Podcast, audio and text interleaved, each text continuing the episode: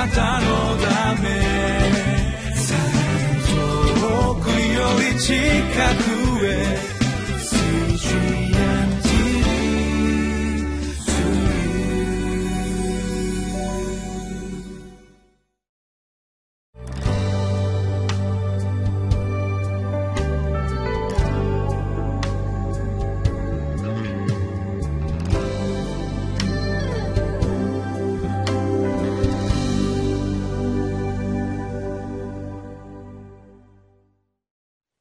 皆さんこんにちは。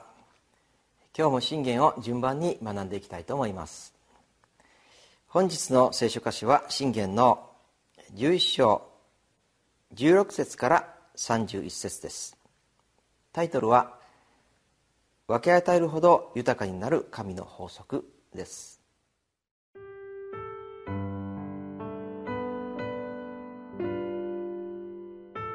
信玄11章16節から31節優しい女は誉れをつかみ、横暴な者は富をつかむ。真実な者は自分の魂に報いを得るが、残忍な者は自分の身に煩いをもたらす。悪者は偽りの報酬を得るが、義をまく者は確かな賃金を得る。このように義を追い求める者は命に至り、悪を追い求める者は死に至る。心の曲がった者は主に意味嫌われる。しかし、まっすぐに道を歩む者は主に喜ばれる。確かに悪人は罰を免れない。しかし、正しい者のの末は救いを得る。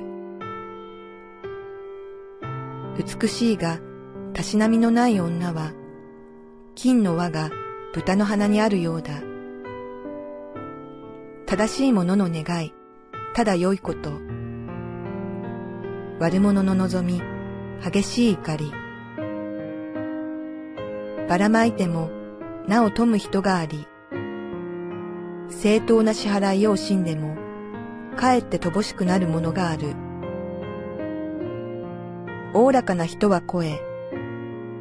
人を潤す者は自分も潤される。穀物を売り惜しむ者は民に呪われる。しかし、それを売る者の頭には祝福がある。熱心に善を探し求める者は恵みを見つけるが、悪を求める者には悪が来る。自分の富により頼む者は倒れる。しかし、正しい者は若葉のように目を出す。自分の家族を煩わせる者は風を相続し、愚か者は心に知恵のある者のしもべとなる。正しい者の結ぶみは命の木である。知恵のある者は人の心を捉える。もし正しい者がこの世で報いを受けるなら、悪者や罪人はなおさらその報いを受けよう。今日は昨日の続きとして信玄の11章の後半を見ていきたいと思います今日も一節ずつ順番に見ていきましょう。16節。優しい女は誉れをつかみ横暴な者は富をつかむ。優しい女性と対極にあるのが横暴なものです。そして横暴な者は富をつかむとあります。確かにこの世の中で、まあ、横暴な者ほどお金儲けに長けていたりすることがあります。しかしその富は決して永遠の命を約束するものではありません。やがて虚しく消えていくものに過ぎないのです。17節真実な者は自分の魂に報いを得るが残忍な者は自分の身に煩いをもたらす。真実に生きる者には報いがあります。まあ、それは何もこの世の報いとは限りません。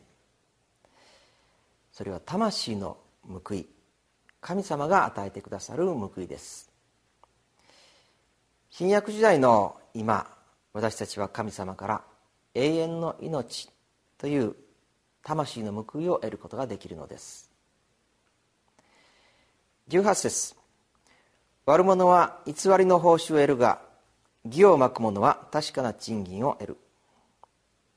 報酬は悪者でも受け取ることができます、まあ、事実この報酬目当てに悪事を働く者もいるわけです。しかしその報酬は偽りの報酬とあります。悪事によって得た報酬は決してその人を富ませることはできないのです。反対に義をまく者が得る報酬は確かな賃金とあります。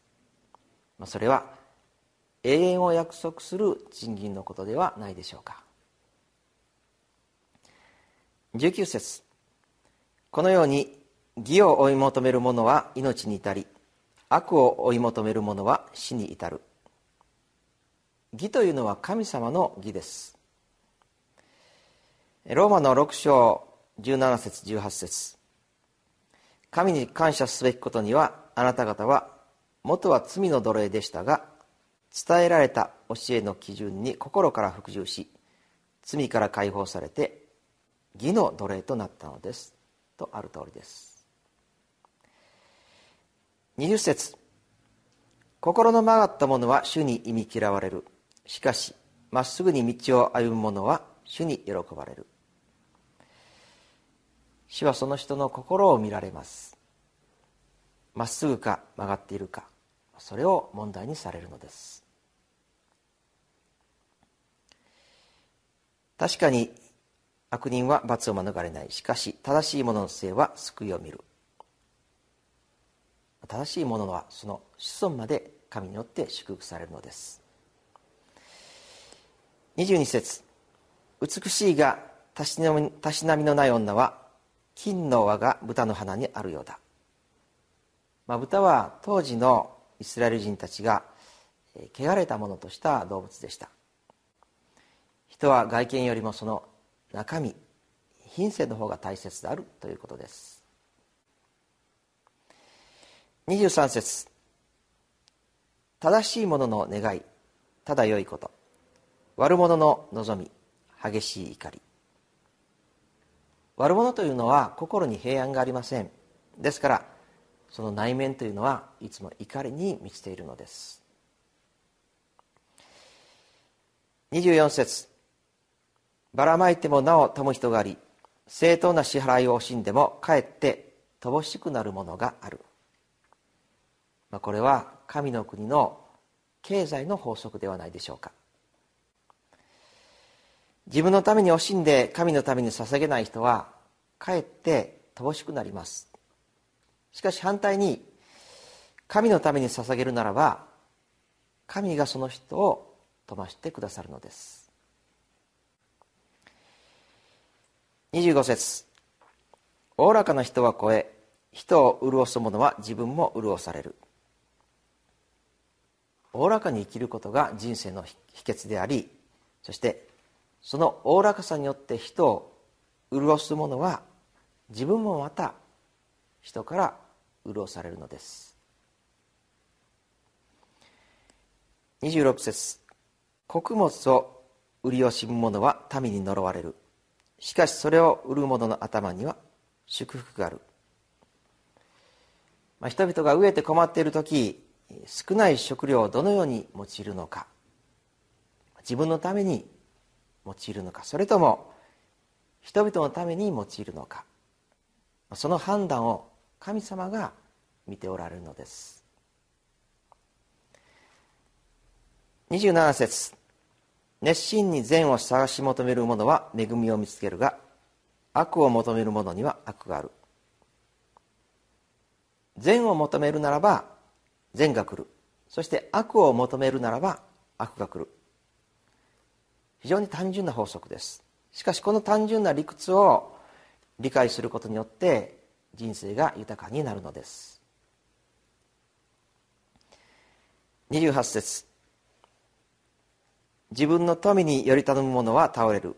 しかし正しい者は若葉のように芽を出す。若葉というのは生命力に満ちています。正しく生きる者に神様は生命力を与えてくださいます。29節。自分の家族を煩わせる者は風を相続し愚か者は心に知恵のある者のしもべとなる。風を相続しても何の意味もありません。家族を煩わせることは無意味なことであるのです。30節正しいものの結ぶ実は命の木である。知恵のある者は人の心を捉える。命の木とはかつてエデンの園にありました。そして黙示録には天のエルサレムの中にも命の木があると書いています。主の前に正しいとされる者は永遠の命を受け継ぐ恵みに預かることができるのです。31節。もし正しい者がこの世で報いを受けるなら悪者や罪人はなおさらその報いを受けよう。この箇所の70人役では第一ペテロの4章18節と同じになります。義人がかろうじて救われるのだと救われるのだとしたら神を敬わない者や罪人たちは一体どうなるのでしょう？神を敬わない者が救われる道はないと聖書は厳粛な宣言をしているのです。信玄の御言葉は単純な原理でありそして人間の本質をつくものです。全ての道で神様を認める時にこの原理を理解してそして祝福とすることができるのです。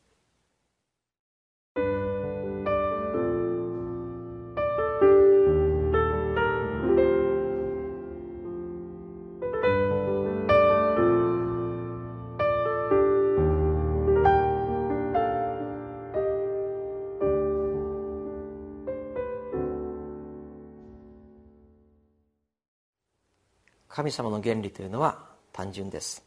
その原理を正しく理解していきましょう。お祈りいたします。愛する天のお父様感謝します。神様の原理はいつも正しいものには報いがあるというそのような原理であると信じます。そしてそれを理解して行う時私たちも豊かにされることができます。